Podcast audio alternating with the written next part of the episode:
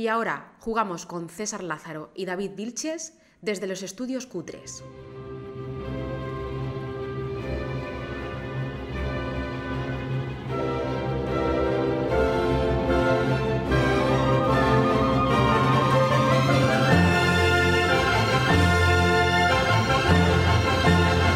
Muy buenas a todos, bienvenidos a Círculo Vicioso, el podcast de tu hobby favorito, los juegos de mesa. Hoy estamos en nuestro programa número 9, vamos a hablar de Blood Bowl. Y bueno, lo primero de todo, deciros que estamos aquí en el Centro Sociocultural Zulema, en Alcalá de Henares, y dar las gracias a Estudio Q3 por cedernos sus instalaciones para poder hacer este podcast. Bueno, y puestos a dar gracias, vamos a dar también las gracias a nuestra asociación, ¿no? Que es la que nos permite el reunirnos todas las semanas y disfrutar de este, de este hobby aquí en Alcalá, que son los juegos de mesa, y el transmitiros también un poco cuál es nuestro, nuestro hobby y cada día el de más gente, ¿no? Que me gusta a mí decirlo. Círculo de Isengard, ¿eh? Para que lo sepáis, de ahí el nombre del podcast. Bueno, hoy como decía aquí el compañero César, eh, vamos a hablar de, de juegos de mesa como siempre, pero en específico de Blood Bowl. Blood Bowl es un juego de, donde se junta la fantasía, por un lado, el mundo de fantasía medieval, y el mundo de los deportes, del fútbol americano. Hemos traído también un invitado que luego vamos a presentaroslo, que sabe mucho más que nosotros de este tema, y es que lleva años funcionando este juego de mesa ¿eh? entre todos nosotros. Así que, bueno, vamos a ver qué, qué introducción tenemos, ¿eh? que os hemos preparado algo muy bonito. Hola a todos y bienvenidos a la nueva temporada de Blood Bowl, que promete ser legendaria. Desde luego, Bob. Sin duda esta nueva temporada será excepcional. Ahora mismo se están congregando numerosos equipos nuevos de todas las razas, procedentes de todas partes del viejo mundo, para participar en esta prestigiosa competición. Me han dicho que algunos de los nuevos equipos han ofrecido utilizar sus estadios recientemente restaurados. Fíjate, hasta los no muertos han limpiado su cripta favorita para esta temporada. ¡Ja! Esos estadios vendrán muy bien para dar la bienvenida a los nuevos equipos. Vienen de todas partes del viejo mundo, desde las frías tierras nórdicas hasta los desiertos más áridos. Incluso los muertos están de camino. No nos olvidemos de traer flores para las damas. Los equipos de Amazonas se han apuntado a la competición. Las apariencias pueden ser engañosas, Jim. Estas damas son unas auténticas furias, créeme. Hasta los partidarios del juego limpio recibirán una gran sorpresa. Competirán equipos de elfos y altos elfos. Muchas caras nuevas, eso seguro. El espectáculo será excepcional. Muy cierto, Bob. Traedlos a todos, vivos o muertos, hombres o mujeres, gigantes o medianos. Todos son bienvenidos. Ha llegado la hora de... Bowl. Rugby entre orcos, trolls, esqueletos, hombres rata o vikingos en un juego old school en estado puro. Dados, casillas de movimiento y líneas de touchdown. Hoy os hablamos de, para muchos, el mejor juego de simulación deportiva que puede soportar vuestras mesas. Esto es Blood Bowl.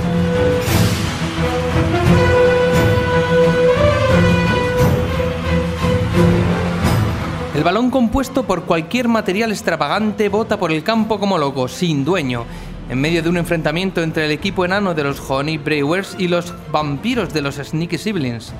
1-1 hasta el momento y quedan dos turnos para terminar. ¿Serán capaces los vampiros de retomar la posesión y recordar que su objetivo es llevar el balón a la línea de touchdown? ¿O la gota que recorre el cuello de algunos de sus compañeros revelará sus instintos más primarios? Todos sabemos además de la gran capacidad de defensa enana y han formado una caja alrededor del balón que será muy complicada de romper.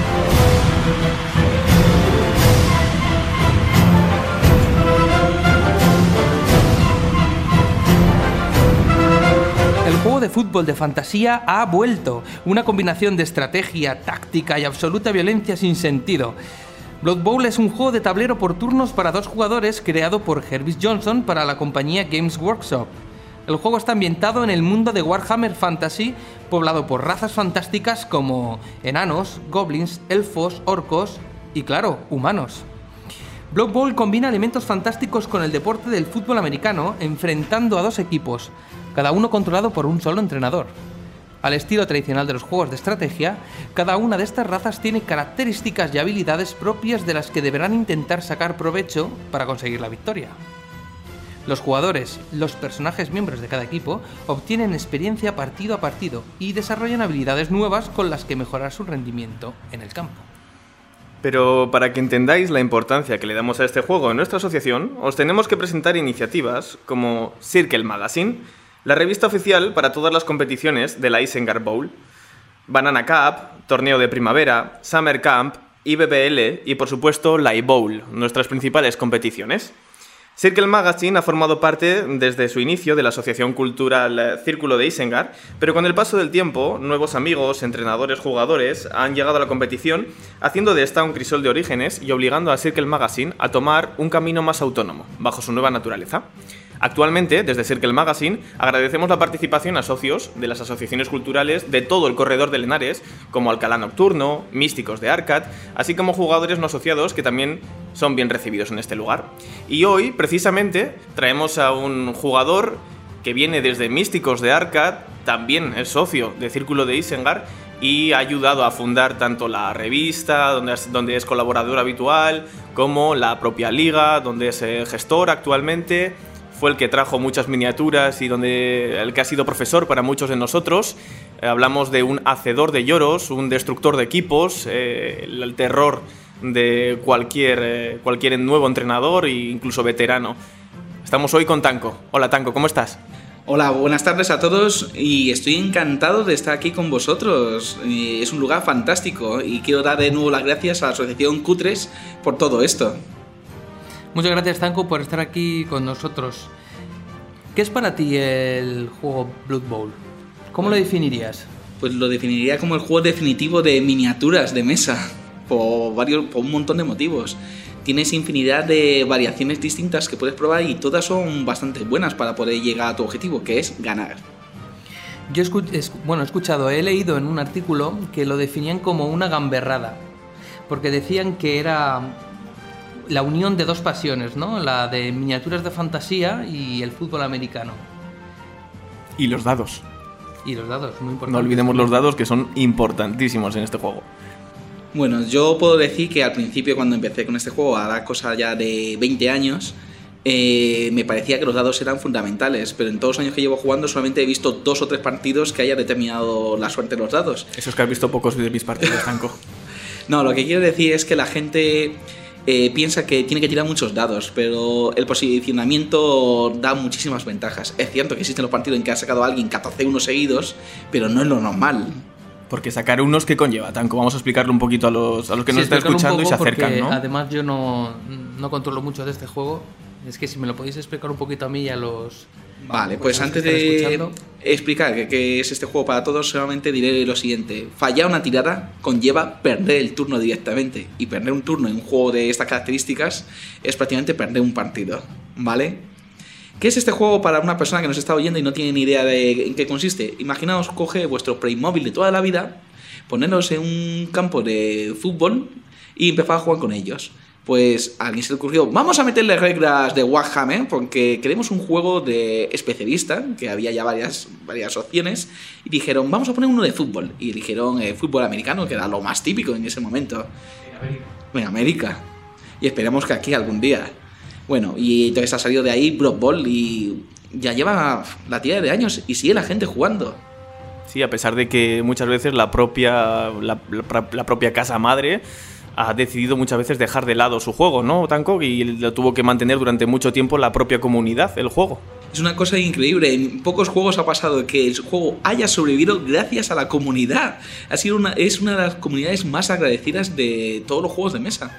Eso es impensable en otros juegos, como por ejemplo, no me imagino a Magic sobreviviendo con la comunidad que tiene. ¿Y eso a qué crees que es debido? Yo creo que es por el cariño que se tiene. No hay ningún otro juego de este estilo. Y eso de poder jugar a un deporte, a ver, tenemos que ser sinceros. La mayoría de los jugones no son deportistas. Entonces tienen un juego de mesa en que pueden practicar un deporte y lo han rescatado y lo han salvado. Y lo aman. Y lo aman. Hay algunos que sí, ¿eh? que nos gusta el deporte. Pero sí, es verdad que somos minoría, hay que decirlo. La verdad es que sí.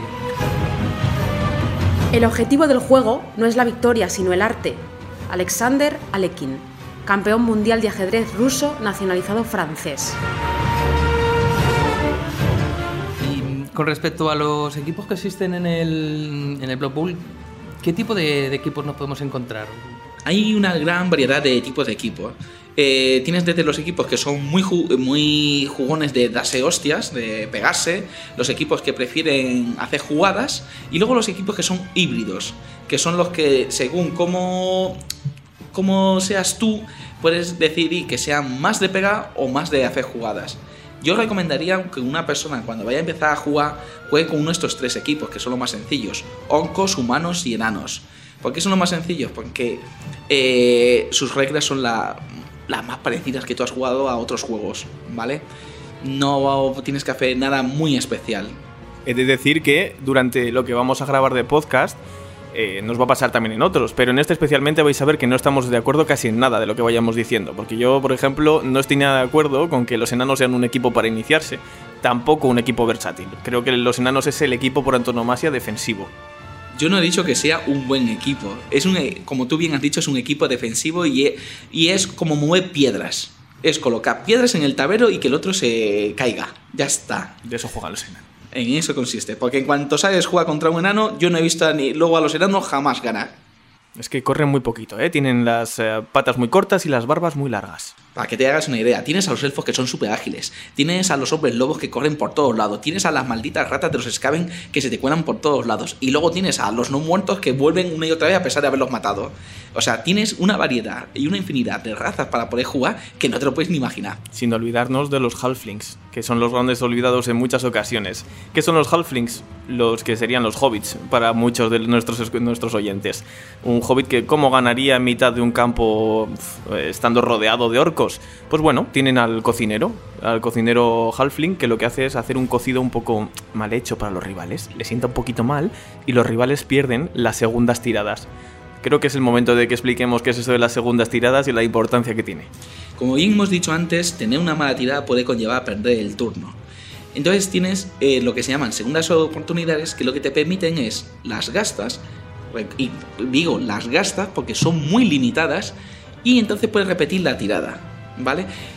Tengo que decir otra cosa, Blood es un juego muy matemático. Tú puedes colocar las miniaturas de manera de que forzar al rival de que haga tiras muy complicadas. Y, si falla, tú vas a ganar.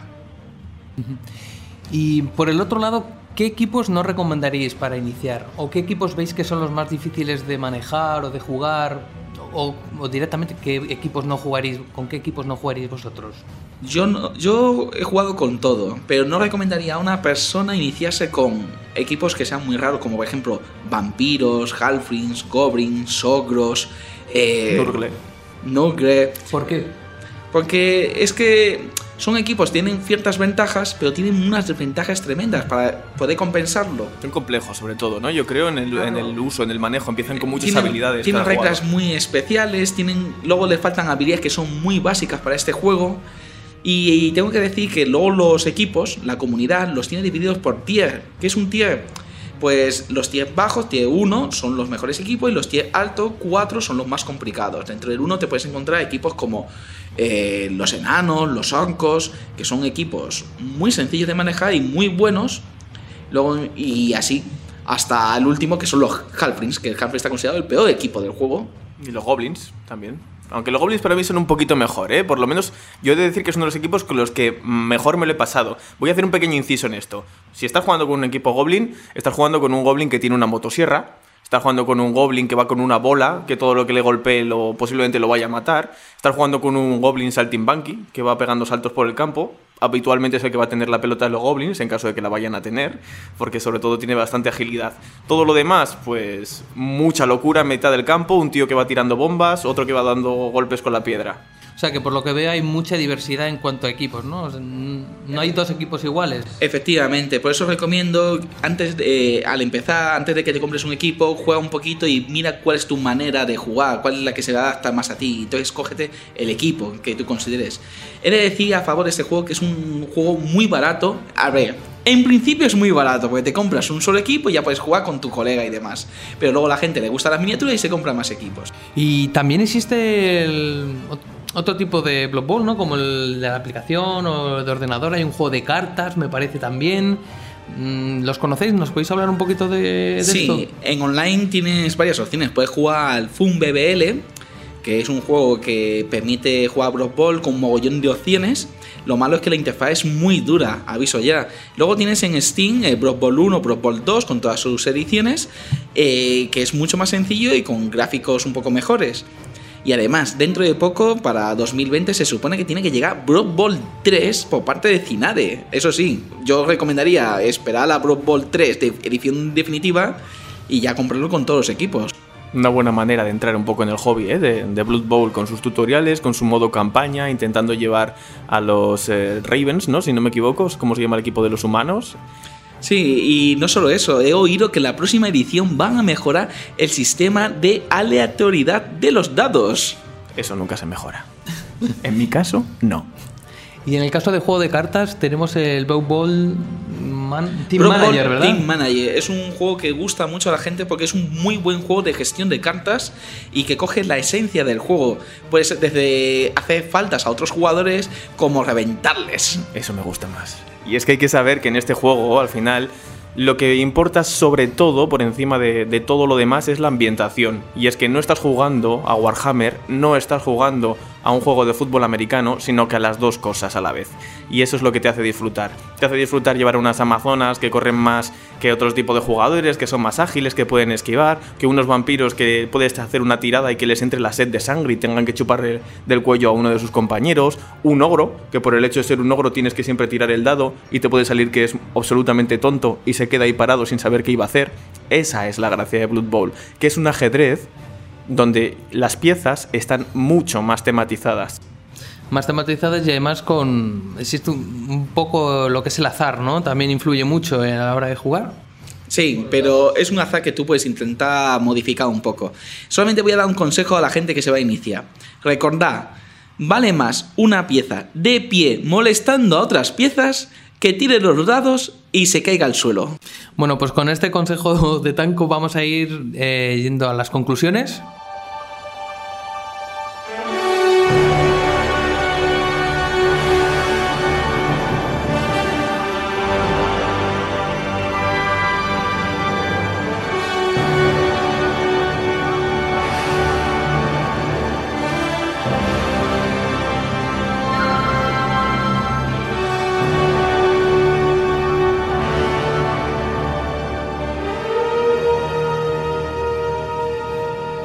Bueno, por mi parte, las conclusiones sobre Blood Bowl. Blood Bowl es un juego que te enseñará a frustrarte a lo largo de tu vida. Manejarás mucho mejor el fracaso. Eso es lo principal. Hasta ahora, yo, hasta, hasta que me convertí en un entrenador de Blood Bowl, cada vez que fallaba en algo era como, madre mía, es que justamente, ¿eh? la ley de Murphy. Bueno, pues ahora me he acostumbrado a convivir con ello. Esto es al final como alcohólicos anónimos, ¿no? Pero de la frustración, ¿eh? De, eso, de eso funciona un poco Blood Bowl. Eh, te vas acostumbrando a gestionar con ello, te diviertes con el fallo, ya no solo el ajeno, sino también el propio. Cuando llegas a ese punto es cuando realmente disfrutas de, de este juego y haces realmente más, más por volver a jugar ¿eh? cuando superas esa barrera. Para mí la magia de este juego ha sido poder conocer a mucha gente que comparte el mismo hobby que yo y pasármelo muy bien. Y gracias a este eh, juego, como he dicho, estoy aquí con vosotros hablando de, de él y espero que gente más joven pueda iniciarse en este juego, porque el único problema que le veo es la media de edad de los jugadores. ¿Cuánto es? Pues pone la treintena. Bueno, pues eh, sin nada más nos vamos a ir despidiendo. Dar las gracias una vez más a, al estudio Q3 por habernos cedido sus instalaciones y sus equipos, sus micrófonos, sus cascos, todo lo que tienen por aquí. Hasta las mesas. Hasta las mesas también y las sillas. Eh, gracias a Circo de Isingar por seguir fomentando los juegos de mesa y gracias a Tango por haber estado aquí con nosotros. La verdad que sí, porque ya estuvo con nosotros en otro programa también, en el que hablamos de juegos familiares. ¿Verdad, Tanco? No sé si quieres comentar algo. Solamente espero que haya servido esas recomendaciones que hemos hecho y que más de uno que nos esté escuchando haya podido hacer un buen regalo a su familia. Esperemos que sí. Y bueno, por todo lo demás, ya sabéis, eh, nos vemos la semana que viene con un nuevo programa. Sigan circulando. Hasta luego. Hasta luego. Síguenos en Instagram en arroba círculo vicioso-podcast. Y si quieres más información, círculo vicioso podcast arroba gmail.com. Y recuerda que si quieres escucharnos lo puedes hacer en iBox, iTunes, YouTube y Spotify. Y déjate de tonterías. Comparte y comenta. ¡Hasta luego!